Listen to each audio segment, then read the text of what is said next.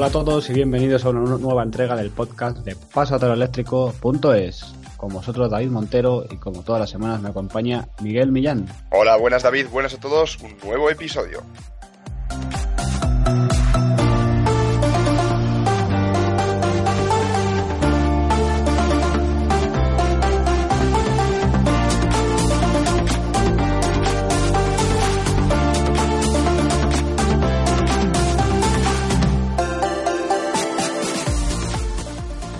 Episodio con, con bastante no, temario. Esta presentación que hemos tenido esta semana de ese Model I de Tesla y bastantes noticias. Miguel, una semana muy ajetreada, una semana con los ojos puestos todo el mundo en Tesla y que viene también cargadita de noticias, ¿no?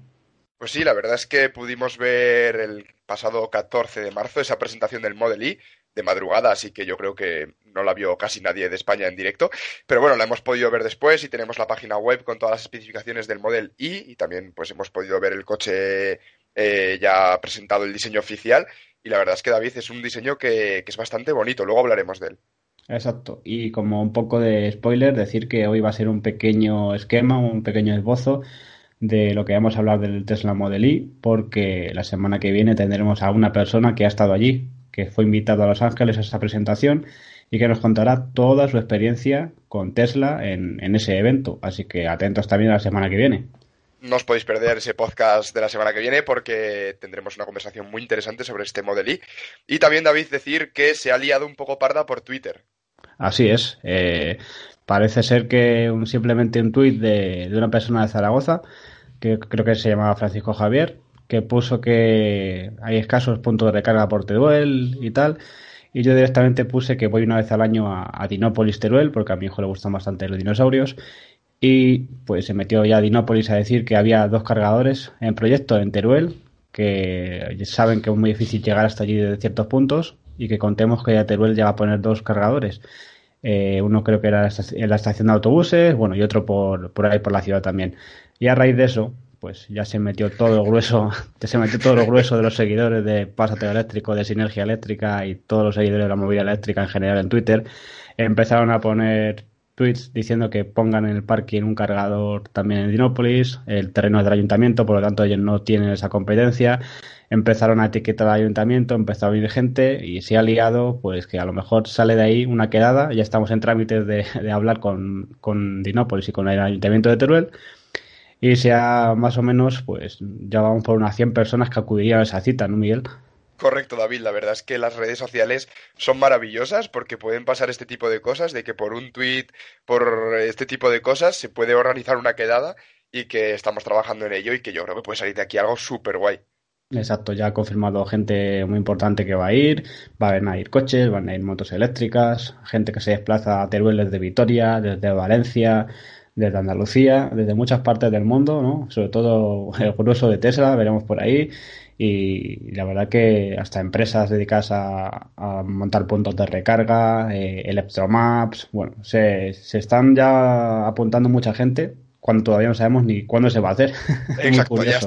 Hasta ahí leemos, David, lo dejamos un poquito en el aire porque Así estamos, lo estamos ahí preparando con todo el equipo de Pasatero Eléctrico y de Sinergia Eléctrica, así que en las próximas semanas esperamos tener novedades y sobre todo de las fechas y de, y de invitados, ¿no? Que todavía están por confirmar.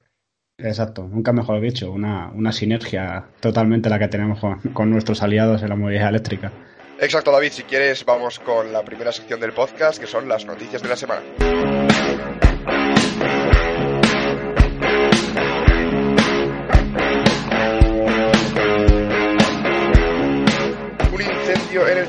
De Jerez destruye las motos eléctricas de Moto E. Según la organización, el fuego comenzó en una de las motos por razones que todavía se desconocen y se fue trasladando de una a otra hasta dejar inservibles a las 23 motos que había almacenadas junto con todos los recambios y elementos necesarios para ponerlas en marcha.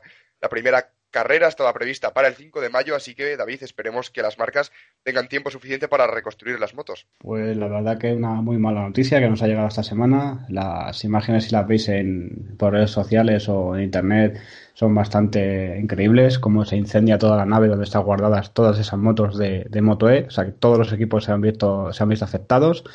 Eh, creemos que no hay ninguna moto, por las informaciones, eh, estaba cargando en ese momento. Eh, hay especulaciones, aunque todavía están las causas por determinar, que dicen que puede ser el cargador interno de, una moto que pues, por diversos fallos pues ha empezado a arder y el fuego se ha ido de una a otra y al final ha, quemado todas las motos y toda la carpa donde estaban guardadas. La verdad que ya sabemos cómo es un fuego eléctrico, que se tarda mucho en apagar y que es inmediato. Por lo tanto, la gran temperatura que adquiere el recinto donde se hace un fuego de un coche eléctrico o de una moto eléctrica es importante, más de mil grados y es lo que ha ocasionado que ya han dicho la organización que Moto E no se suspende, pero sí que eh, saben ya que en Jerez no van a poder correr y la inauguración del Mundial será en las siguientes citas. Esperemos que tengan tiempo, han dicho que sí, que las siguientes citas creen que sí que llegarán, pero una mala noticia porque una moto eléctrica cuesta mucho desarrollo, cuesta mucho fabricarla. Eh, la mayoría de los equipos seguro que llegan con esa moto ilusionados a esta primera carrera y para ver sobre todo cómo se comporta. Y esto es un mazazo para muchos equipos y en, gran parte también en lo económico, que ya sabemos que prototipos de motos eh, en pruebas se pueden llegar a pasar estas eh, cosas, que se incendien y tal, pero ya creo que ante una, ya con la prueba preparada, estas motos están al 100% seguras de que iban a competir y están probadas y reprobadas. Lo único que, bueno, los fallos suceden, tanto es así que no solamente en Moto E, si hubiera sido a lo mejor MotoGP, eh, se le habría podido romper el motor en carrera una y no hubiera pasado esto. Pero ya sabemos que un fuego es un fuego y ha ocasionado esto que Moto E se retrasa a la siguiente prueba del Mundial. La verdad es que es una muy mala noticia, como comentas David, porque es una competición que pone ¿no? a las motos eléctricas también en, el panorama de los vehículos eléctricos, que es un segmento que está pues todavía bastante poco explotado y sin duda un mazazo muy duro a esta competición y sobre todo a los equipos que han invertido mucho dinero y sobre todo mucho tiempo en desarrollar estas motos y que por un fallo que se desconoce todavía cuál es, pero bueno, si la semana que viene lo sabemos, pues lo comentaremos por aquí o por Twitter, pero por un fallo que se eche a perder todo el trabajo de los equipos, pues hombre, ha sido un duro golpe, la verdad. Así es, eh, también están las cosas como hemos hecho por terminar. Eh, Enérgica, que es la marca suministradora, ya ha abierto una investigación para ver qué ha pasado aquí. Y aunque se sospecha que se pudo iniciar, como hemos dicho, por una estación de carga. Eh, dijo que el primer sitio donde se vio el fuego fue eh, en, un, en un prototipo. Por lo tanto, es posible que que todo lo haya ocasionado algo que no está muy, muy probado, pero bueno, pues eh, lo que pasa cuando guardas todas las motos en el mismo, en el mismo paddock, en el mismo eh, box, pues si una falla y arde, adiós a todas. De hecho, la nave ha quedado inservible totalmente. Exacto, pues esperemos que para la siguiente carrera tengan ya las motos listas y que pueda echar a andar esta, esta competición. Pues perfecto, lo contaremos aquí, tanto cuando empiece la competición como si se esclarecen esos motivos. La semana que viene esperamos poder daros una buena respuesta.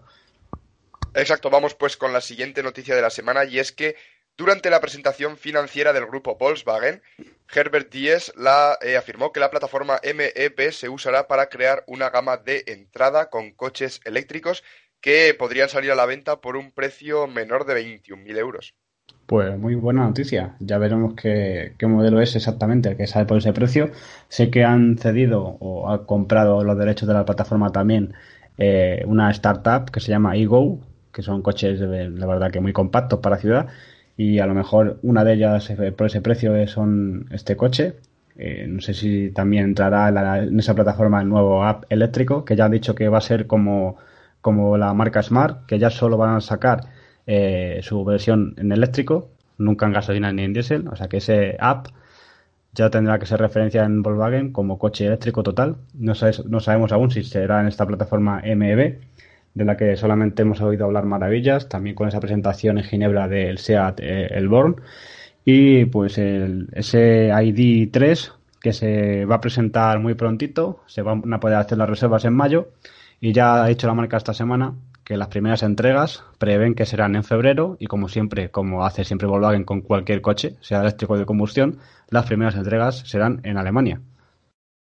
Exacto, sin duda muy buena noticia por parte de Volkswagen, ya que por menos de 20, 21.000 euros, menos las ayudas, igual por 15.000 euros puedes tener un coche eléctrico que yo imagino que no tendrá una autonomía desorbitada, que igual como mucho tiene 200, 300 kilómetros de autonomía, pero que pues para una persona que no sale de la ciudad o que utiliza solamente el coche para hacer pequeños recorridos, para ir a comprar, para ir al trabajo, para llevar a los, a los niños al cole y lo que sea, pues no necesitas grandes distancias y sin duda una muy buena noticia tener un coche por menos de 20.000 euros. Así es, es, es una buena noticia siempre que haya coches asequibles para todo el mundo y sean eléctricos. Por lo tanto, veremos en qué acaba esto, qué modelos son. Y como siempre, eh, de aquí a un año y medio, esto se va a poner muy interesante. Pues para interesante, volvemos al mundo Tesla, que llevábamos unas semanitas sin hablar de, la marca californiana, que todo el mundo nos decía, es que solo habláis de Tesla. Pues bueno, aquí volvemos a hablar de Tesla porque hoy toca. Y es que, bueno, vamos a empezar suavecito, y es que Bloomberg eh, confirma que el Model 3 roza ya una producción de 6.000 unidades a la semana. Desde el inicio de su producción en 2017 se habrían entregado más de 220.000 unidades y se espera que para finales de este año se produzcan las esperadas 10.000 unidades semanales que otorgarían una producción máxima de medio millón de unidades al año a la fábrica de Fremont. Esto es una buena noticia porque se ve que ya ese Model 3 ha calado en la gente, se está viendo sobre todo aquí en, en, Europa y sobre todo también en España la cantidad de coches reservados y de entregas que está habiendo este último mes. Pero esto es puede ser algo que se puede volver en contra de Tesla y es que esta semana, Miguel, no sé si has visto, sobre todo en redes sociales y, gente que conozco, pues la gente está muy, muy, muy enfadada con Tesla. De la manera que, por lo menos en España, no sabemos en más países, pero de la manera que se están llevando a cabo algunas cosas aquí. No con el coche exactamente, pero sí con la, el trato o, o las condiciones en las que la marca está trayendo este Model 3 a, España. Y es que hay muchas quejas de... Yo entiendo que el coche, que no están acostumbrados a este volumen de entregas y de reservas, porque ese Model S y X era más, más minoritario, pero se están viendo que, que, esto se les está yendo de las manos hasta la propia marca. Recordemos que solo cuentan con un con dos, con dos servicios, con dos talleres en España, en Madrid y en Barcelona.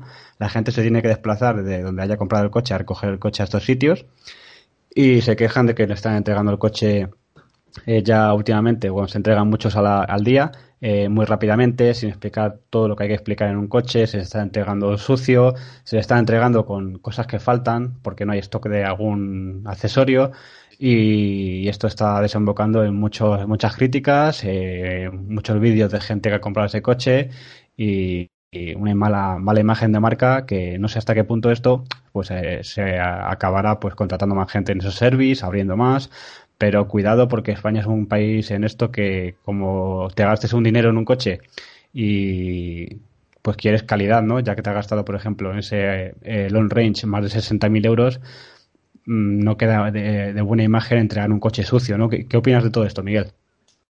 Yo creo que cuando las cosas se hacen bien hay que dar la enhorabuena y cuando se hacen mal pues hay que dar un tirón de orejas. Yo creo que si la calidad eh, a la hora de entregar el coche, que igual no es un tema del coche, es un tema, pues, por ejemplo, de la gente que trabaja, que igual no es suficiente para manejar, como comentabas, David, este gran volumen de, de entregas que tienen que hacer, pues hay que decirlo. Y la verdad es que eh, en Estados Unidos igual gastarte 40, 50, 60 mil dólares en un coche no es mucho porque el nivel de vida es superior, pero aquí en España el que se gasta 60 mil euros en un coche, eh, yo creo que espera por lo menos que tener un trato de calidad, una entrega de calidad, que el coche esté limpio, que tenga todo a la perfección, porque al final 60 mil euros es mucho dinero, que el coche será muy bueno, pero si el trato con la marca no es el que se espera, pues hombre, la verdad es que esto puede repercutir a largo plazo en la imagen de Tesla y yo creo que eso sí que deberían cuidarlo más. Igual, no sé, igual se solucionaría contratando más gente para que los eh, encargados de los service centers eh, tuvieran tiempo suficiente para dedicarle a cada cliente, explicarles cómo funciona el coche, que hubiera las suficientes piezas de stock. Yo creo que se solucionaría, pero bueno, aún así habrá que ver cómo le pasa factura, porque sí que es verdad que yo creo que el trato debería ser mejor.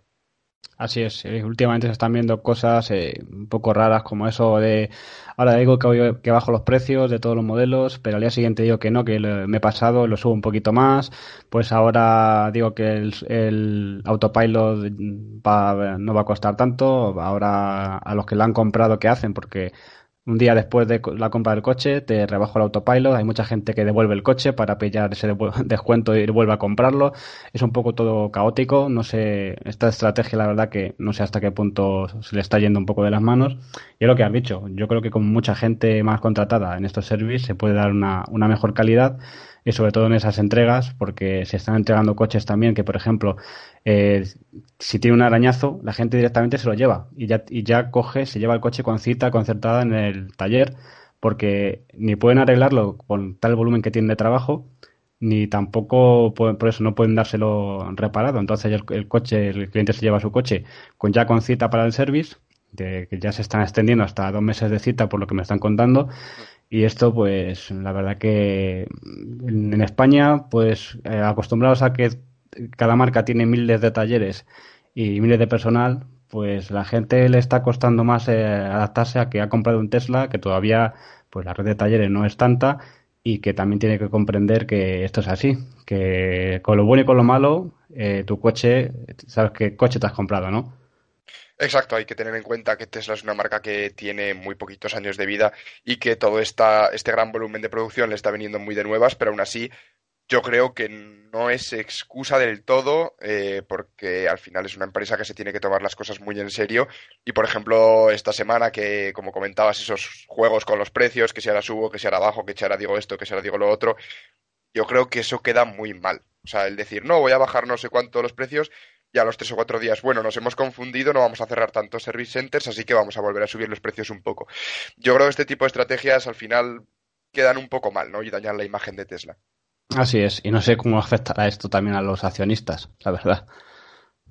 Pues esto no lo sé, pero lo que sí que va a afectar muy positivamente a la marca es el Model Y, David, que presentaron, como hemos comentado antes, hace tres o cuatro días, bueno, el día 14, porque no sabemos cuándo estaréis escuchando esto, el día 14 de marzo, se presentó el Model Y, completando así la gama sexy, eh, que, que, decía Elon Musk, que comentó en la presentación y que se estuvieron riendo un rato sobre esto. Y es que la versión estándar contará con 370 kilómetros de autonomía en el ciclo EPA, una aceleración de 0 a 100 en 5,9 segundos y saldrá a la venta por 39.000 dólares. La versión Long Range contará con una autonomía de 540 kilómetros en el ciclo WLTP, una aceleración de 0 a 100 en 5,5 segundos y un precio de 47.000 dólares. La versión Dual Motor, que tendrá una autonomía un poquito menor, eh, debido a esos dos motores, de 505 kilómetros, una aceleración de 0 a 100 en 4,8 segundos y un precio de partida de 51.000 dólares. Y por último, la versión Performance, que contará con una autonomía máxima de 480 kilómetros y una aceleración de 0 a 100 en 3,5 segundos y un precio de 60.000 dólares. Todas las versiones tendrán capacidad para 7 personas. Pues yo de este coche, veis recordar que es, un, una mezcla, ¿no? Si le ves desde atrás, como es un, un B-Sub, ¿no? O un crossover, un sub, un sub chiquitito. Si ves ese modelo desde atrás, parece un Model X en pequeño. Si lo ves por delante, el, el morro es del Model 3. Por lo tanto, es una mezcla que han hecho ahí de conceptos de modelos que ya tienen. Un, un concepto de vehículo que en Europa está muy de moda eh, y seguramente mucha gente que no se haya comprado ese Model 3 está esperando a este Model Y porque la verdad que es más vistoso, la gente le empiezan a gustar más los sub y sobre todo yo me quedo con esa posibilidad por más de 3.000 euros de opcional de tener siete plazas. Ahí, esto ya se acerca más a un monovolumen, la gente que tenga más familia pues optar a un coche con siete plazas eléctrico, aparte de que por las prestaciones que va a presentar este Model Y, eh, pocos crossover o P-Sub va a tener esa aceleración, esa potencia y esa calidad que va a tener este Model Y, ¿no, Miguel? Sí, exacto, que al final, eh, bueno, yo he estado viendo vídeos esta semana y, por ejemplo, lo comparaban la aceleración del performance con la aceleración de un Corvette. O sea, que un SUV tan grande, con tanto peso, que encima la batería pesa muchísimo, y con siete plazas que acelere de 0 a 100 en 3,5 segundos, es muy buena cifra. Y además, Elon hizo mucho hincapié en la presentación sobre la seguridad de este Model Y, ya que, bueno, eh, como sabemos, los vehículos eléctricos no tienen un bloque motor enorme delante y pueden dedicarse, dedicar parte de ese espacio extra a una protección contra impactos frontales y demás. Así que yo creo que este coche, ya sabemos que el Model 3 es uno de los más seguros del mercado, bueno, es el más seguro del mercado, y este Model Y pues se podría situar por delante o a la altura de los Tesla. Así es, recordemos que lo, según la, una empresa de seguridad americana, los tres modelos más eh, seguros del mundo son Model 3, Model S y Model X Por lo tanto, seguramente, eh, si, eh, no sé si entrará en el podio o se quedará cuarto, pero va a estar por ahí arriba también este Model I, porque si ya sus, hermanos tienen esa catalogación, pues seguramente sea un coche bastante seguro. no queda todo en, en buenas palabras sobre este Model I. Ya se está, como siempre, empezando la gente a, también a, quejar con la política de reservas de este coche. Recordemos que este coche está previsto que llegue pues en otoño de 2020 las versiones eh, Long Range y la primavera de 2021. O sea, dos años todavía faltan para ese Standard Range. Y la marca dice, ya al lado abierto, en, ya se puede pedir el coche, ya se puede configurar en la web de Tesla.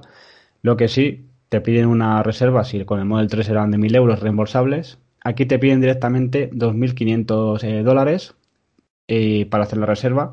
Esto también viene a ser para que tener más capital para poder fabricar este coche. La marca lo hace desde ese punto de vista.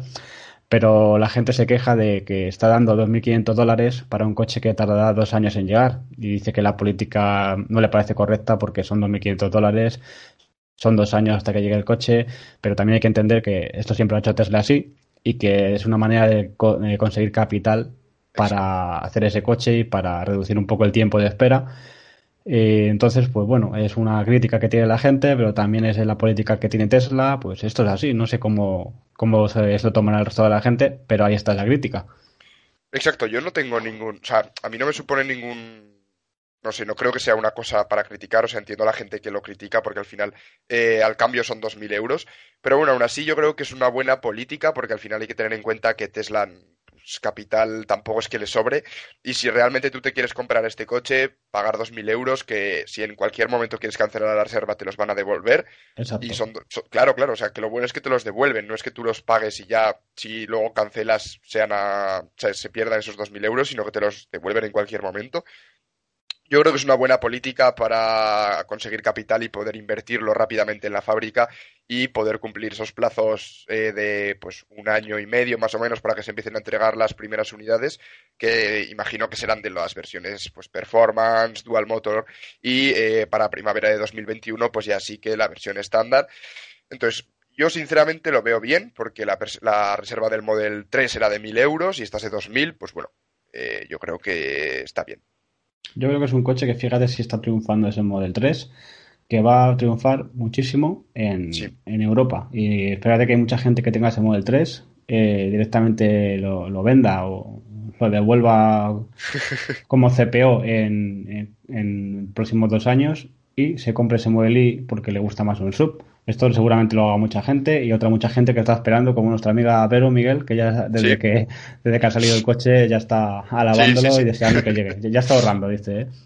Exacto, ¿no? Si yo la verdad es que cuando veo el coche, además yo creo que una cosa que han hecho muy bien es abrir el configurador ya para todo el mundo, porque así tú, sin haber hecho, digamos, la reserva, ya puedes ver todas las opciones que va a tener, que igual luego sacan más o tal, porque ya sabemos cómo funciona Tesla con esto, pero más o menos Claro Igual quitan un color, ponen otro color, pero bueno, más o menos sabe la idea, ¿no? Sí, pero que más o menos cuando tú pagas esos 2.000 euros, tú no estás poniendo 2.000 euros que no sabes ni siquiera prácticamente lo que vas a recibir, como cuando era con, como, cuando pasó con el Model 3, que tú pagabas 1.000 euros y es que realmente no sabías por lo que estabas pagando, por lo, porque no se había presentado, pero tampoco se sabía muy bien las opciones ni nada, Tú aquí estás configurando tu coche realmente con el color exterior, las llantas, color interior, autopilot, con los siete sitios, o sea, con los siete, con las siete plazas o con cinco plazas, el color, todo, absolutamente todo lo estás configurando tal cual y luego tú estás pagando esos 2.000 euros que luego, pues si decides comprarlos, se te descontarán eh, del precio final. Entonces yo creo que está bastante bien. Pues sí, la verdad que esta gran apuesta de Tesla, su cuarto modelo eh, en el mercado. Sexy, Ahí está, y su sexy. Todavía le faltan algunos modelos más para llegar a ese sexy and el Orbit, pero bueno, de momento tenemos los sexy. y, lo, que, lo que tenemos sobre todo son cuatro modelos eléctricos, una marca que solo tiene modelos eléctricos y que ya va, teniendo variedad. Quieres un berlina grande, tienes ese modelo S. Quieres un sub de grandes dimensiones, tienes el X. Pero si quieres una berlina, un sedán compacto, para Europa sobre todo tienes ese Model 3 y tienes también ese crossover compacto con unas prestaciones increíbles como es el Model I.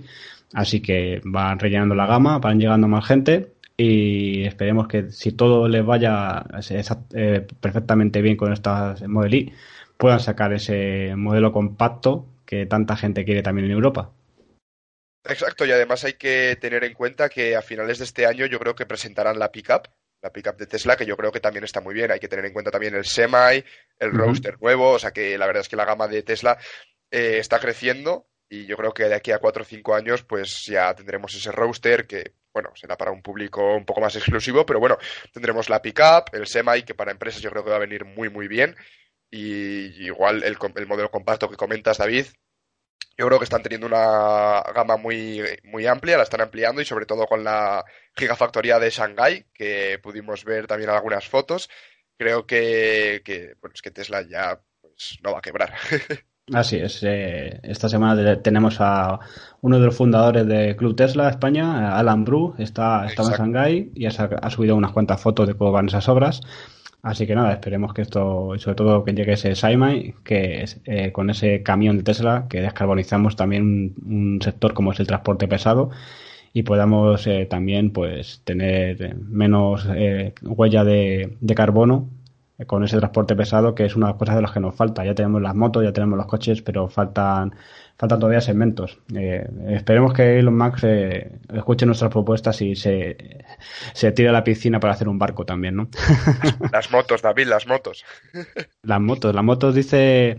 Bueno, de eso hay mucha controversia, ¿no? Porque eso ya se le preguntó a Tesla y dijo que no quería hacer motos eléctricas ni creo que las haga nunca Tesla porque con la, con la gente y sobre todo los medios, como van siempre a, a, por Tesla, ¿no? Cada vez que pasa algo, cada vez que hay un accidente con autopilot, cada vez que hay un incendio, dicen que al ser un segmento en el que es más eh, propenso a tener accidentes, ¿no?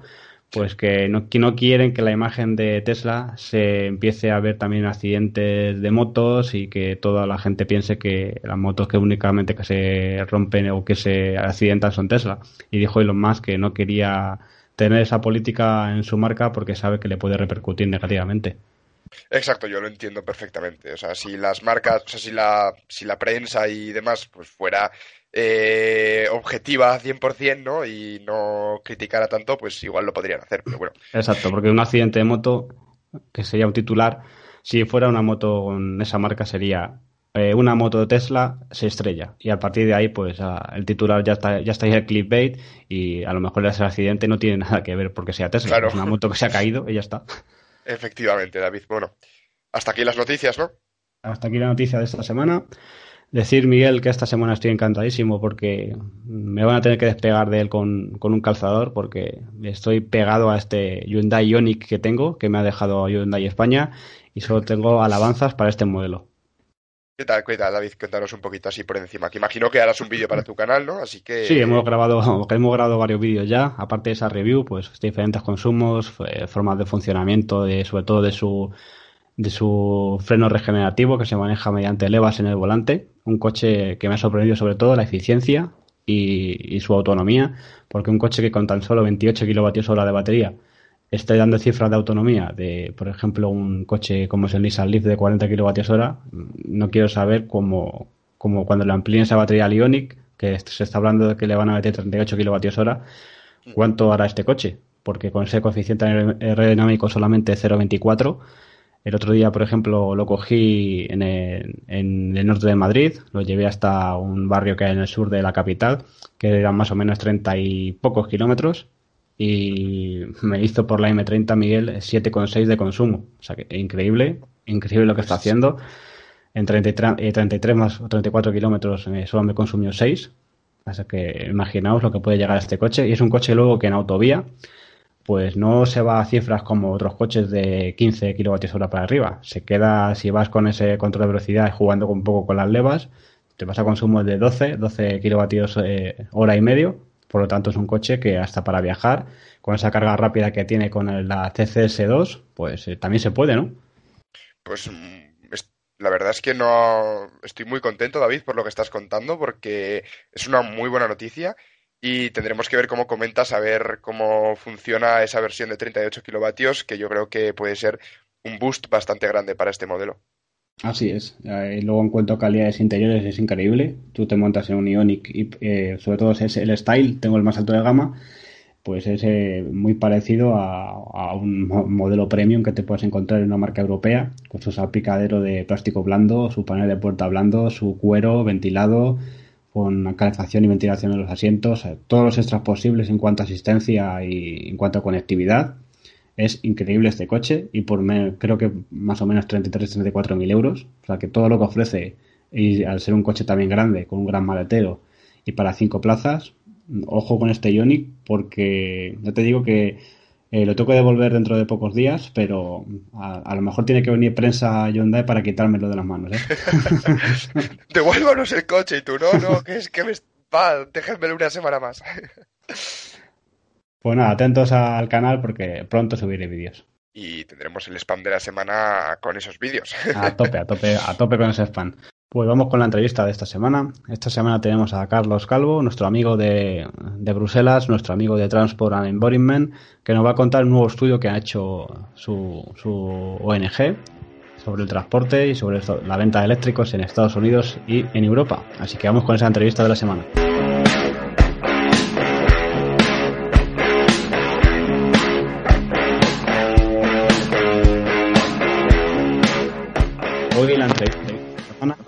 Tenemos a Carlos Calvo de Transport de nuevo, ya un asiduo en este podcast, para hablarnos sobre un, otro estudio nuevo, como no, que ha hecho TNI, que se publicó el día 5 de marzo, así que lo tenemos muy reciente y que aquí está Carlos Calvo para todo. Hola Carlos. Hola David, ¿qué tal? Traigo el nuevo informe con datos para, para parar un tren. Esperando como siempre tus análisis, tus datos y la verdad que es siempre una conversación que, nos gusta tener con, vosotros. Bueno, solo decir que yo soy, el portavoz, ¿eh? pero no soy el que está detrás de todos y cada uno de los estudios de, de TNI. Pero yo encantado de, contárselo al, al, en español. Así es, tienen la, suerte o la desgracia de, hablar español eh, para nosotros eh, a través de TNI. Pues Carlos, eh, cuéntanos qué consiste este nuevo estudio que ha hecho TNI. En realidad, este nuevo estudio es relativamente simple, es decir, que no tiene un análisis que sea nada complejo. Simplemente tomaba los datos de ventas de, vehículos eléctricos en 2018 y los comparaba sobre todo con las ventas en Estados Unidos porque bueno, en Europa siempre nos gusta decir que, somos lo más verde, ¿no? De alguna manera, que estamos siempre a la vanguardia en temas de medio ambiente, de temas de movilidad eléctrica y tal. Y, sin embargo, en la América del presidente Trump, eh, vemos que en el 2018 se vendieron más vehículos eléctricos que en Europa, a pesar de que la población europea es, es, considerablemente mayor. El parque es bastante similar, pero, pero bueno, nos pareció llamativo y algo relevante a destacar, ahora que ya se ha cerrado el tema de los estándares de CO2, el, el bueno, pues el tomar los datos, ver cuáles son las tendencias y, ver cómo en dos mercados tan diferentes en Estados Unidos va, va por delante. Pues muy interesante porque parece que encima con la llegada de Trump eso iba a tener una recesión ¿no? en Estados Unidos y parece que la venta de eléctrico, la gente, sobre todo con esa gran, gran demanda del Model 3, ha crecido, ¿no? Efectivamente, porque Trump llegó a la presidencia prácticamente de, de, negando la existencia o negando la existencia del, cambio climático, diciendo que se iba a, cargar los estándares, porque bueno, igual que tenemos estándares en Europa también los hay en, en Estados Unidos, en fin, básicamente desmantelando todo lo que son las, las leyes de, protección climática y tipo de medidas que pueden reducir las emisiones. ¿no? Y, efectivamente, el crecimiento en Estados Unidos ha sido principalmente eh, en base a la, a la venta del modelo 3, que incluye, bueno, que copa casi la mitad de todas las ventas en el año, en bueno, en el cuarto trimestre de 2018 de vehículos eléctricos en, Estados Unidos.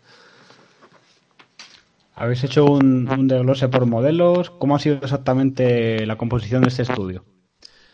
Pues miramos a, efectivamente, miramos a qué modelos se han vendido en, en, cada, en cada geografía, tanto en la Unión Europea como, como en Estados Unidos, y también queríamos saber las causas, ¿no? Porque en Estados Unidos, a pesar de no tener políticas claras de, de apoyo al vehículo eléctrico, excepto en, en, algunos estados, mientras que en Europa parece que se está empezando por fin a apostar por ello, y sin embargo en Estados Unidos se estaba vendiendo más.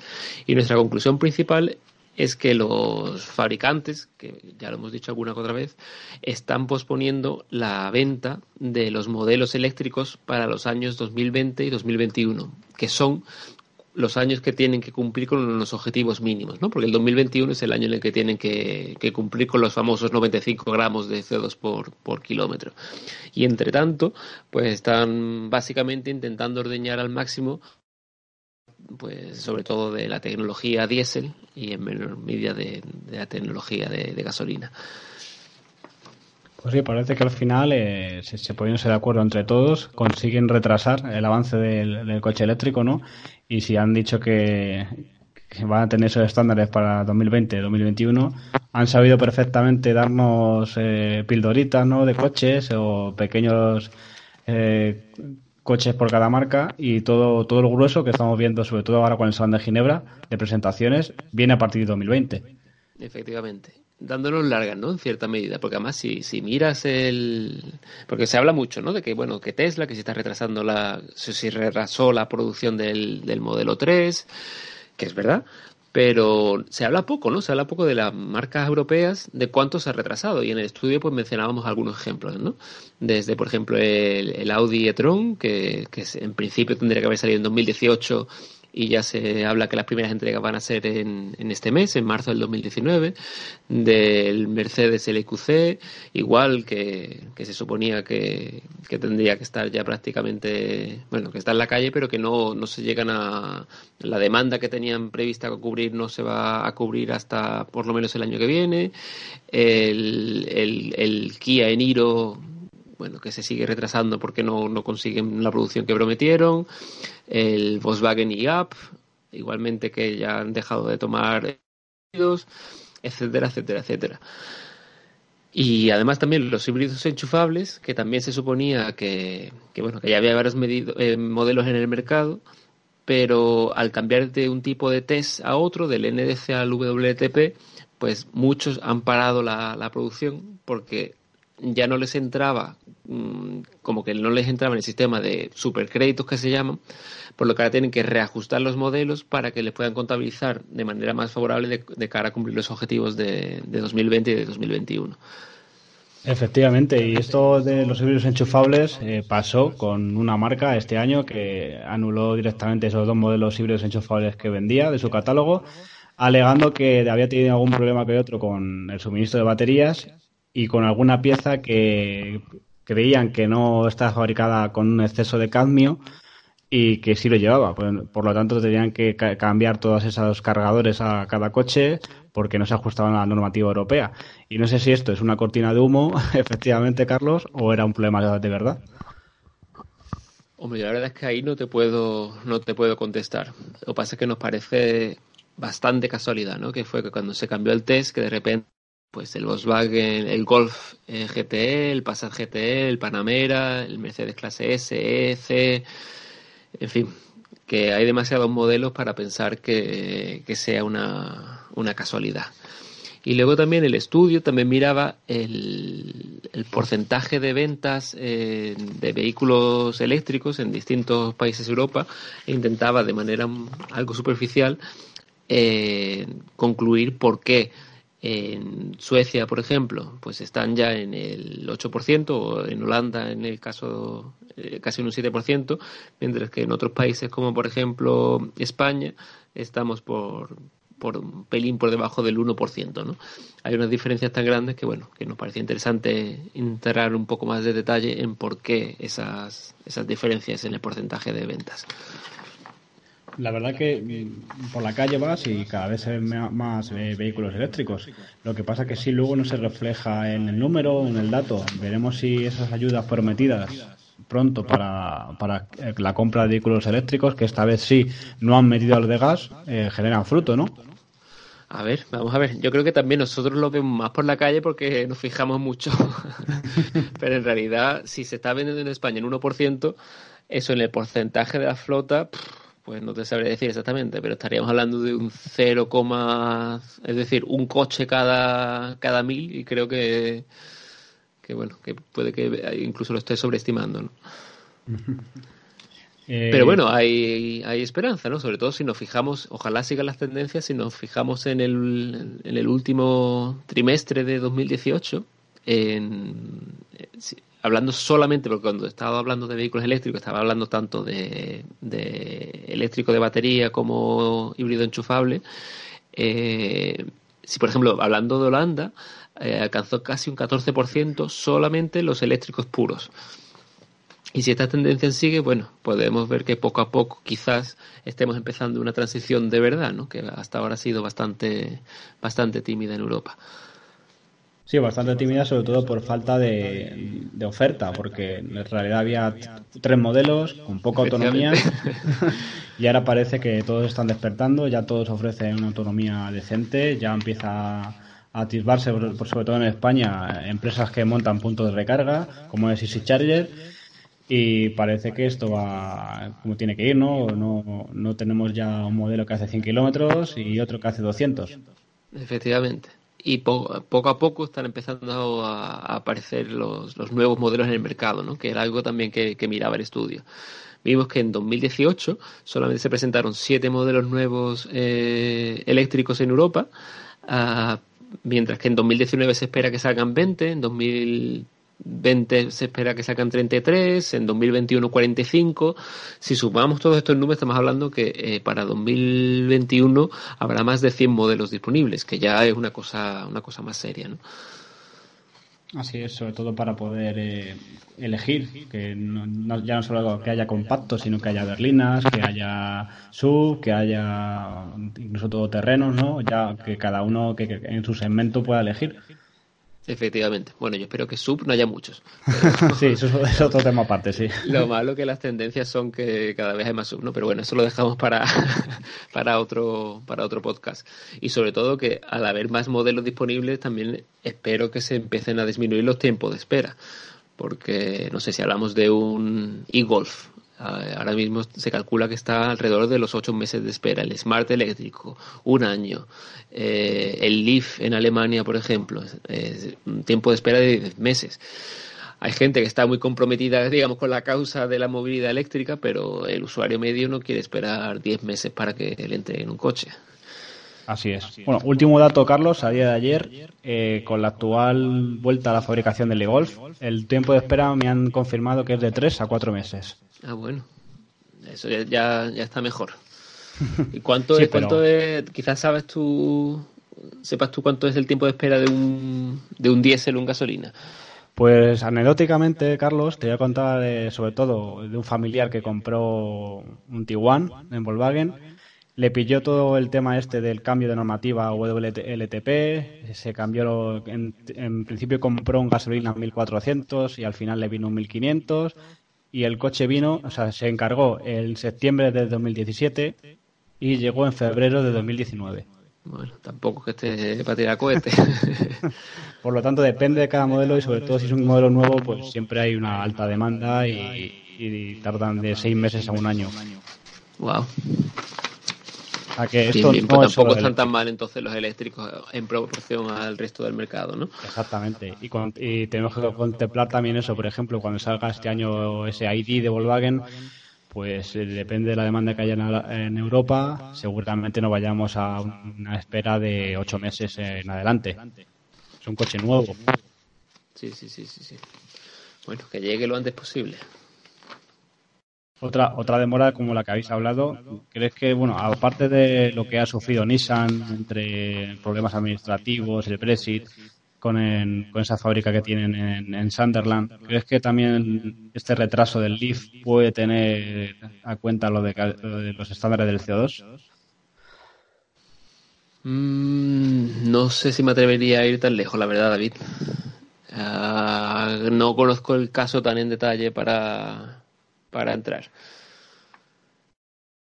Yo, yo Porque una cosa es poner el modelo en la calle y el Leaf, sin embargo, es un modelo que lleva ya varios años en el mercado. No te sabré decir, no te sabré decir. Sí, hablaba sobre la nueva versión de 62 kilovatios hora que en teoría tenía que haber ya estado, o se calculaba que era para enero. Pero bueno, todavía no tenemos noticias. La verdad es que yo tampoco. Yo ya aprovechando que estás aquí, Carlos, hoy, no sé si, con gran parte de vuestra ayuda, sobre todo eh, seguro que algo habéis removido por ahí. Eh, felicitaros porque gracias a vuestro estudio sobre el GNC, no sé si se dado cuenta el gobierno y ha hecho esto de las ayudas, no incluir a los de gas y sobre todo la DGT que ha anunciado esa revisión próxima de la etiqueta Ojalá, bueno, ojalá no. En el tema de las ayudas, eh, la verdad que estamos contentos de que no se hayan incluido para vehículos ligeros, para coches y, furgonetas, porque es que no tenía sentido. Que cada uno se compre lo que quiera, pero que se invierte dinero público para algo que es igual de malo o de bueno que un vehículo de gasolina de diésel es que no, no tiene sentido ninguno cuando ya tienen unas ayudas muy importantes porque no tienen impuestos a la compra del gas natural comprimido. Entonces, bueno, eso ya es, más, ayuda que suficiente, como para que encima te ayuden a la compra directa del vehículo. Eh, lo único malo que en las ayudas sí que se incluyen ayudas para, para la compra de vehículos pesados a, gas, como autobuses y, y camiones, que bueno en fin, nunca, nunca conseguimos nada, nada perfecto, ¿no? Pero bueno, tenemos que seguir trabajando porque hay estudios que demuestran que en condiciones reales no, un camión a gas no es mejor que un, camión a diésel. Entonces, bueno. Eh, y lo segundo que, que me comentabas, bueno, vamos a ver, vamos a ver. Esperemos que se cree algún tipo de consulta pública o, grupo de expertos en los que, bueno, ah, esperemos que estén todas las voces representadas, porque la verdad que la última vez eh, al menos por nuestra parte no, no, estuvimos involucrados y bueno, eh, es una pena cómo se diseñaron originalmente, ¿no? Y esperemos que, bueno, hay muchas cosas que arreglar, hay muchas opiniones distintas en cómo deben ser las etiquetas y esperemos que, que ese ejercicio empiece pronto y, y sobre todo que cuanto antes se empiecen a dar las etiquetas que, que reflejan un poco la realidad, ¿no? Que, que no tiene sentido que a fecha de hoy un coche que, que, va a gasolina y a gas natural, que cuando va a gasolina es aún peor todavía que un coche de gasolina normal, tenga la etiqueta eco, ¿no? Sobre todo porque engaña al consumidor. Uno piensa, uy, eco, ecológico, uy, esto es verde, esto es como el futuro, esto es, que incluso uno lo compra con buena intención, ¿no? Bueno, pues que la gente entienda que, que no, que es un combustible fósil, que, que contamina prácticamente igual que el otro, en fin, que, que el consumidor tenga la información que, se merece. Así es, y, sobre, y también sobre la etiqueta cero, porque un híbrido enchufable, si lo enchufas bien, pero si no, pues tampoco es muy bueno, ¿no? Claro, y sobre todo que hay eh, híbridos enchufables con baterías bastante cortitas. Entonces, bueno, habrá usuarios que efectivamente lo usen en modo eléctrico, sobre todo en sus desplazamientos para ir al trabajo todos los días, pero habrá muchos otros que, que no, que prácticamente vayan siempre con el motor de gasolina, ¿no? Y también dentro del mismo combustible. Eh, puse un tuit eh, hace una semana, más o menos, sobre un coche gasolina con etiqueta C, matriculado en 2007, y ese coche gasolina matriculado en 2019 tiene etiqueta C. ¿Qué, hemos avanzado entonces? Sí, sí, no, no tiene mucho, mucho sentido. Sobre todo que es un mercado que está evolucionando tan rápido que, que quizás las etiquetas de la DGT podrían haber empezado así, pero podrían haber incluido o previsto desde el principio algún tipo de calendario, ¿no? Es decir, si te compras un coche tal en el año 2019, pues tiene tal etiqueta y no que sea algo fijo, que es más complicado de revisar, que por ejemplo eso sería una idea, ¿no? De que las etiquetas vayan evolucionando con el tiempo. Al igual que, no sé, en ciertas ciudades de Europa eh, para entrar al centro de la ciudad con el coche, pues sabes que hasta durante, por ejemplo, en la propia Bruselas, ¿no? En 2019 puedes entrar, ya no puedes entrar ni con un euro 1 ni con un euro 2. Pero sabes que el año que viene no podrás entrar con el, el euro 3 y así consecutivamente. Entonces también las etiquetas podrían evolucionar progresivamente con el tiempo. Pero bueno, yo creo que lo mejor sería hacerlas bien desde el principio y que así nos dejamos de líos también. Bueno, por lo menos eh, nos han tenido en cuenta y parece que vamos por, por buen camino. Siguiente punto de ese informe de TNI, Carlos, eh, ¿algo más que hayáis analizado? Mm, bueno, yo creo que también es interesante ver la división entre eh, por ejemplo, cogemos un país cualquiera, ¿no? O cojo dos. Suecia, donde la inmensa mayoría de los coches eléctricos que se han vendido han sido eh, híbridos enchufables, y mientras que por otro lado en Holanda prácticamente eh, todos han sido eléctricos puros. ¿Y por qué? Bueno, pues sobre todo la explicación que hemos encontrado es el por, cómo estaban diseñadas las ayudas a las compras de esos vehículos. Si tú tienes el mismo tipo de ayudas, por ejemplo, el no pagar el impuesto de, matriculación, que en España pues ya muy pocos coches los pagan, ¿no? Pero en otros países pues hay una gran divergencia en la cantidad que habría que pagar y no está bien diseñado y el mercado manda señales o las ayudas o el impuesto de matriculación, el impuesto de circulación, etcétera, etcétera, eh, no está bien diseñado desde el principio, pues pasan ese tipo de cosas. Que casi todos los vehículos que se vendan sean híbridos enchufables, porque a lo mejor el que se iba a comprar un coche normal, o me refiero a un gasolina o un diésel, pues diga, bueno, pues al fin y al cabo me compro un híbrido enchufable, no lo voy a enchufar nunca, y, ya está, y encima me pagan una parte, pues te lo compras. Eh, sin embargo, en Holanda lo tenían más claro y dirían, mira, esto es un cachondeo, no tiene sentido de que demos ayuda para que al fin y al cabo uno se lo va a comprar, que se lo va a comprar, digamos, tradicional de todas maneras, ah, así que vamos a centrarnos en ayudar a aquellos que se quieren comprar uno de, de, un eléctrico puro, ¿no? que lo ven como una solución más real que un híbrido enchufable, sobre todo con los que tienen baterías de autonomía bastante justita. Así es, en Holanda hemos visto hace poco que hubo ese boom de gente que compraba un libro enchufable para luego no enchufarlo. Efectivamente, pero luego cambiaron, cambiaron ese, el sistema y se ha reflejado que en 2018 prácticamente todos los que se han vendido eléctricos son eléctricos puros. Es decir, que cuando se cometen errores, como por ejemplo lo que hablábamos de las etiquetas de la DGT, se pueden corregir. Es decir, no tenemos que estar ahí dándonos contra la pared una y otra vez, sino que, bueno, cuando nos damos cuenta de que hay algo que se puede haber hecho de manera diferente, hay que cambiarlo, hay que tener la, la, voluntad política y la valentía de decir, mira, nos hemos equivocado, vamos a hacerlo diferente. Volviendo a Estados Unidos, eh, ¿Cómo crees que Trump, por ejemplo, ha, influido sobre el coche eléctrico en Estados Unidos? ¿O simplemente como allí también la gran parte de, la, de las legislaciones van por estados, como California, que es un, ejemplo también a seguir?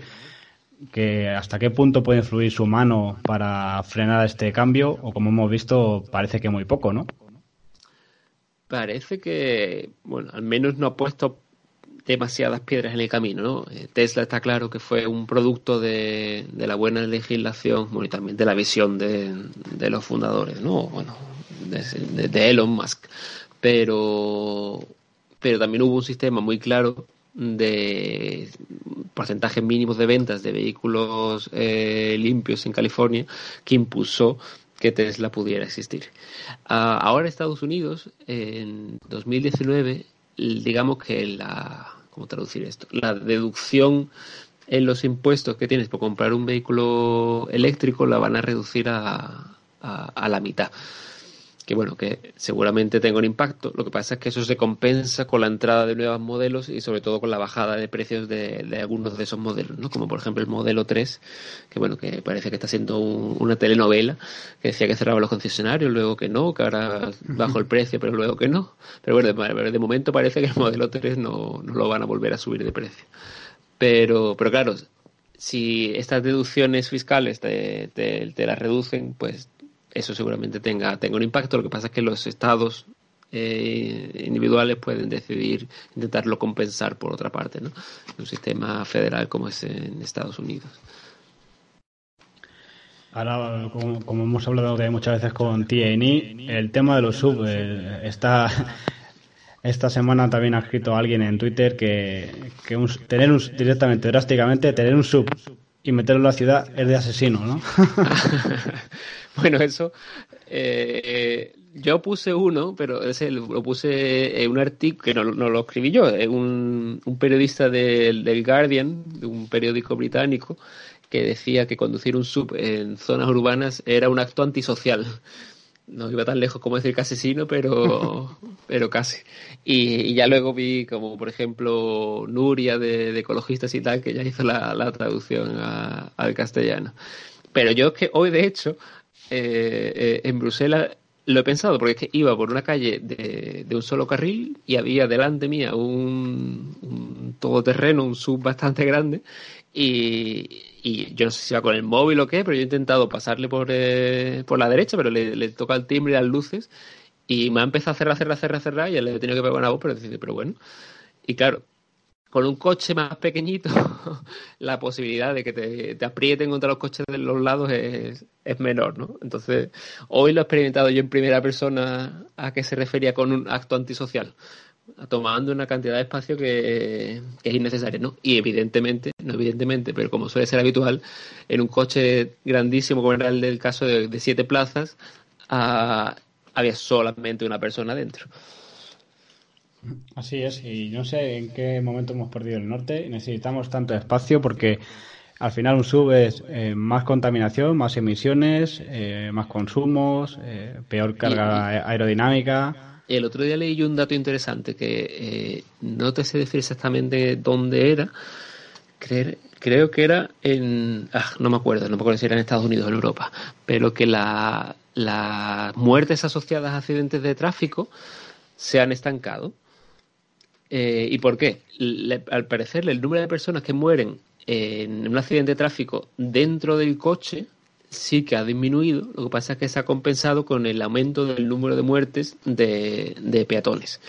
Y por lo visto, la muerte de peatones había aumentado por dos razones. Una, porque la gente va más distraída, es decir, los móviles, que hace 10 años pues no íbamos todos como locos andando por la calle mirando el móvil.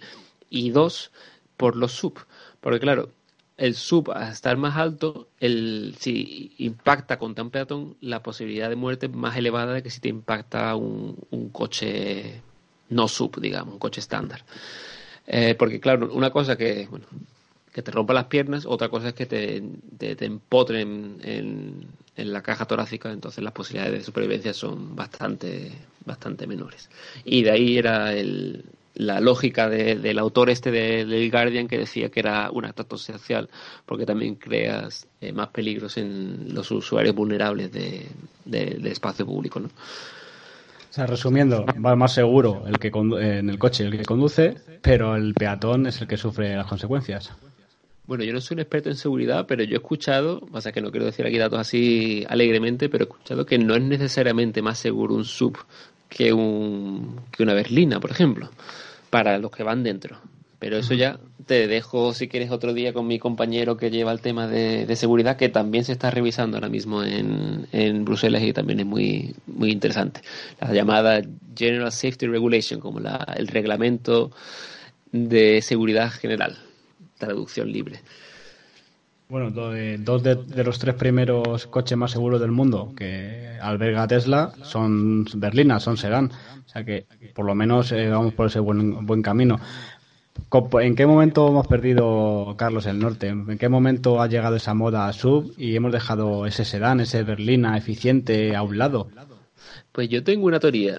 Mira, en, en Estados Unidos tradicionalmente siempre han tenido coches mucho más grandes que en Europa. Y en, Europa y en Japón, por, ejemplo, también, eh, también teníamos coches más eficientes porque eran más pequeños. Pero de, yo diría, en los últimos 10 años para acá, en países como España hemos pasado de que los, los sub representaban alrededor de un 10% de las ventas, ahora que son más de un tercio. El cómo y el por qué mi teoría es que es por la publicidad. Eh, yo, de hecho, lo preguntaba en, mi gente más cercana, en mi familia, eh, que de hecho tienen un. Tengo una hermana que tiene un sub. Y, y por eso te, decía lo de asesinos es demasiado lejos, pero lo de antisocial se lo diré. Eh, y me decía, ¿por qué te compraste un sub? Porque antes tenía volumen, ¿no? Porque tiene familia y tal, y necesitaban espacio. Y la respuesta fue que, le parecían más bonitos. Y entonces empecé también a, tirar y si uno mira el gasto en publicidad en ese tipo de vehículos ha aumentado exponencialmente. Entonces, la gente que se compra lo que necesita o lo que le venden, o ambas cosas. Es decir, a mi hermana le venía bien el monovolumen, que básicamente le cumplía la misma función que le puede ser, eh, cumplir ahora el, el sub. Pero si tú te pasa los últimos cinco años viendo en revistas, en televisión, en radio y se convierte en una cuestión de estatus, que ese sub es un coche mejor, que es más seguro, que es más elegante, etcétera, etcétera, pues al final uno pues se lo acaba creyendo y piensa que, que es verdad, ¿no? ¿Y qué pasa? Que los sub para las marcas tienen un margen comercial más alto que el que podrían tener, por ejemplo, con el monovolumen. De ahí el interés en vender ese tipo de modelos a pesar de que acarrea otras consecuencias. Y lo mismo pasa con vehículos eléctricos, que bueno, creo que ya lo comentamos en un podcast anterior, pero que en, los principales mercados europeos, por ejemplo España, el gasto en publicidad para vehículos eléctricos era menos de un 1% del total que se gastaban en marketing las marcas. Entonces, claro, no solamente es que la gente, digamos, sea reacia, sino que, es que si además no te lo intentan vender ni en publicidad ni en el concesionario como tal, pues claro, la gente no lo compra. Ahora con lo de las restricciones sí parece que, sobre todo en la televisión y en prensa, que hay bastante más anuncios de todo el mundo quiere conseguir esa etiqueta eco, esa etiqueta cero, y entonces parece que hay más anuncios de, eléctricos también en, los medios. Yo el tema sub sí lo veo, por ejemplo, en una persona de, más de 50 años, que ya le cuesta, bajarse de un compacto, subirse a un berlina, y más cómodo, directamente, directamente subirse a un sub, ¿no? Hombre, seguramente sí, pero debe, debe ser esa la, decisión principal para comprarte un coche sabiendo, digamos, los daños colaterales que eso acarrea. Ya, pero eso no se suele ver, Carlos. Eh, te lo seguro. Mm. No sé, mis padres ya tienen una edad, de, de momento siguen teniendo una, una berlina. Espero que no, con un, con un sub en la familia, yo creo que ya me basta. Yo creo que el coche eléctrico lo, de aquí a unos meses, de aquí a un año, como has dicho, ya se va a imponer, ya sean por esas medidas de las marcas que tienen que cumplir sobre el CO2 o, no, pero el caso es que va siendo una demanda buena y una oferta bastante ya atractiva. Sí, ha cambiado, ha cambiado la cosa. Ahora estamos hablando de, en fin, eh, yo espero que cuando hagamos un informe equivalente el año que viene, eh, no estemos hablando de. Si ahora mira el gráfico, por ejemplo, que tenemos en el estudio, se ve que en Europa, en el cuarto trimestre, eh, con cuatro o cinco modelos, básicamente cubres todos los eh, todas las ventas de vehículos de eléctricos puros, ¿no? que no tiene mucho sentido, porque al fin y al cabo son cuatro o cinco modelos, el, el Zoe, el Leaf, el Golf, el i3 y luego los, Tesla, ¿no? el S y el X, porque estamos hablando de datos de 2018. Yo espero que el, año que viene el gráfico prácticamente no se pueda ver de, la cantidad de, colores y modelos que, tengamos ahí, ¿no? Porque, bueno, la, transformación no, no, hay tiempo que perder y si de verdad queremos descarbonizar el transporte, que ahora mismo es el enemigo público número uno en cuanto a emisiones de gases de efecto invernadero en Europa, aparte de cambiar la mentalidad de cómo nos movemos, es decir, pues hay mucho que aparte de cambiar el tipo de vehículo, pues también pues hay transporte público, hay modos de transporte activos como andar o en bicicleta, etcétera, etcétera. Pero mientras que haya coches que va a seguir habiéndolos, al menos en las próximas décadas, tienen que ser lo más limpios posibles. Y ahora mismo la mejor solución que hay son, son los vehículos eléctricos. Exactamente, y eso fue lo que hablamos con Nuria de ecologistas también, que sería absurdo de cambiar todo el parque de automóvil por coches eléctricos. Eh, lo que habría que hacer es, si tienes un coche, que sea eléctrico, pero reducir también ese parque, porque si, como hablamos, si tienes cuatro miembros en tu familia, cuatro tienen coche. Exactamente. Bueno, vamos viendo propuestas nuevas, ¿no? De car sharing, como ese nuevo concepto que ha sacado SEA de ese mínimo, que está estudiado de que la persona que coge car sharing es una o dos personas, no ocupa cuatro plazas, como algunas empresas que hay con coches de cuatro plazas. Y entonces a lo mejor, pues, en ese coche más reducido, menos espacio en las ciudades, es una buena forma, ¿no? De ir retirando flotas de inmensas, de hasta híbridos enchufables que tenemos de momento en Madrid. Exactamente imagínate si uno va andando por la calle, ¿no? Imagina el espacio que ocupan los, los coches. Imagínate que ese espacio se reduce a la mitad. si que en cada acera a cada lado tienes una fila de coches aparcados, si la carretera en medio tiene uno, dos, tres, cuatro carriles, si todo ese espacio se redujese a la mitad, imagínate el potencial que tiene la ciudad, desde zonas verdes, desde zonas de interacción con los vecinos, desde interacción de, de parques de juegos, en fin, las ciudades han sido diseñadas en el siglo XX en torno a en torno al coche privado, ¿no? Si cambiamos el modelo y en vez de tener un parque en España de 23 millones de coches, pasamos a un parque de 10 millones, por ejemplo, imagínate la cantidad de cosas que se podría hacer con espacio en zonas que están ya bastante limitadas de espacio, como pueden ser las grandes capitales españolas, ¿no? Y muchas ciudades, como hemos visto, que lo han recuperado, pero otras la han quitado y han ido, han ido para atrás. Antes era raro ver la ciudad grande que no tuviera tranvía. Ahora eh, han pasado a quitar al sitio de tranvía. En Zaragoza volvió, gracias, democracias. Pero hay muchas ciudades que tenían su tranvía en años pasados y lo quitaron para facilitar más carriles a los coches. Sí, y es algo que está comprobado, que Mm, la típica solución, ¿no? Una entrada a una ciudad. Dice, uy, aquí hay mucho tráfico porque hay pocos carriles. Añaden un carril, pasan cinco años y el carril se ha vuelto a llenar y quieren hacer otro carril. Es decir, que cuanto, si no hay tráfico, llama más tráfico y al final se vuelven a colapsar la, se vuelve a colapsar la infraestructura.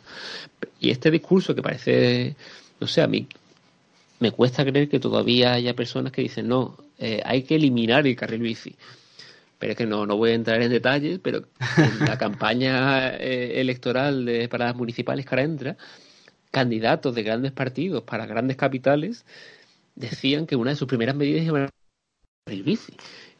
O sea, que es que no estamos hablando de, del siglo XIX, estamos hablando de 2019, que todavía hay gente que dice, no, no, hay demasiados carriles bici, hay que quitarlos porque hay demasiado tráfico y tenemos que, apoyar el, uso del coche, ¿no? Cuando sabemos que tiene el impacto sobre salud, no solamente de, calidad del aire, sino que el que va en bici pues está más sano y, usa menos la sanidad pública, etcétera, etcétera, etcétera. Pero en fin, es lo que tiene la democracia. lo peor es que si luego llegan al poder será porque le ha votado a la gente, así que no nos cogemos encima. Efectivamente, eso, ante eso no hay, hay poco que hacer, que por mucho que nos guste que, China sea el modelo o el, digamos, el líder en la implantación de, de vehículo eléctrico, pero bueno, aún así me quedo con, con las democracias europeas en cuanto a modelo de, modelo de Estado. Estamos eh, poniéndonos muy, muy filosóficos, David. Me estoy yendo yo por las ramas, te estoy llevando yo por caminos insospechados. Nos estamos yendo del estudio. ¿Dónde puede ver, Carlos, eh, ese estudio nuevo de, TNI sobre el coche eléctrico en Europa y Estados Unidos? ¿En vuestra página tenéis ya un link eh, traducido al español también? Ah, traducido al español, no. Y que yo sepa, no, no está previsto que se traduzca al español pero para quien no controle el inglés se lo puede descargar y luego con bueno hago publicidad con Google copio y pego el texto y, te lo traduce. La verdad que está bastante ya bastante bien desarrollada esa, esa tecnología. En nuestra página web que es eh, www.transport transporte en inglés como transporte en español pero sin la e al final y luego environment que es una palabra que tiene un poquito de WhatsApp para escribirla para quien no, no controle el inglés, pero bueno, que busque si no medio ambiente en un diccionario, la traducción de medio ambiente al inglés es environment y luego .org. Pues muchas gracias, Carlos, por haber estado de nuevo en nuestro podcast. Darle también gracias a todo el equipo de TNI, incluido a, a Isabel, que sé que ha estado muy pendiente de este estudio. Sí, Isabel es nuestra, nuestra, nuestras manos y nuestros ojos en, Madrid que cubre todo lo que tenga que ver con, España. Gracias también a Isabel que sé que ha trabajado mucho para darle difusión entre, entre los medios españoles. Fíjate qué curioso, Carlos. Tú que eres español estás en Bruselas, Isabel que no es española está en Madrid. Efectivamente, lo que tiene la, la Unión Europea, el movimiento. Pues eh, encantado de que vuelvas a estar con otro estudio que publiquéis y como siempre, muchas gracias por haber estado aquí. Te voy a hacer una, una cuñita, David. Eh, este estudio analizaba, analizaba eh, las evoluciones del, mercado del sector eléctrico, de, los vehículos eléctricos, y precisamente ahora tenemos una, un, puesto, un, puesto de trabajo abierto. Si alguno de, tus oyentes quiere ser la, el que escriba el informe del año que viene, que, bueno, que se postule. está abierto, estamos un poco justitos hasta el día 15 de, marzo. Pero bueno, todavía están a tiempo de, presentar la candidatura y, bueno, de venirse a Bruselas a trabajar con nosotros. Eh, eh, supongo que habrá un formulario, un contacto en web, o cómo, cómo Exactamente, en la página web hay una sección que es Jobs, Empleos, y, bueno, ahí están todas las instrucciones, que bueno, no, no, son demasiado complicadas, ¿no? Hay que escribir un, un par de cosas y, bueno, el currículum y las cosas normales. Y, y bueno, cuanto más eh, candidatos tengamos, mejor, ¿no? Porque así tendremos más donde elegir y encontrar el candidato perfecto. Exactamente. Pues muchas gracias, Carlos, lo dicho, y te esperamos pronto de nuevo por este podcast. Gracias a ti, David. Un saludo. Pues hasta aquí el podcast de esta semana, Miguel. Espero que que os haya gustado como siempre y un poco de preámbulo ¿no? al que vamos a tener la semana que viene con todo lo que ha acontecido en esa presentación del Model I de Tesla. Pues sí, la verdad es que yo tengo muchas ganas de ver eh, esa opinión, ¿no? De la gente que ha estado realmente viendo esa presentación en directo ahí, que ha podido ver el coche, que imagino que se habrá podido, no sé si habrá podido montarse. Eh, ¿Tú sabes si se ha podido montar, David? Sí, sí, han hecho test drive, eh, han hecho varios, sobre todo varios youtubers que han, sido invitados, lo han ya publicado en internet, así que han hecho varios test drive de ese Model. No se sabe si es una versión final, pero lo han podido coger y lo han podido probar, como ya hicieron con ese Model 3 en la anterior presentación. Pues muy buena noticia, sin duda, así que yo creo que la semana que viene será un podcast súper interesante, así que nada, estad atentos a redes sociales. Pues exactamente, hasta aquí el podcast de esta semana. Se despide ahí Montero y Miguel Millán y como siempre, pásate al eléctrico. ¡Au!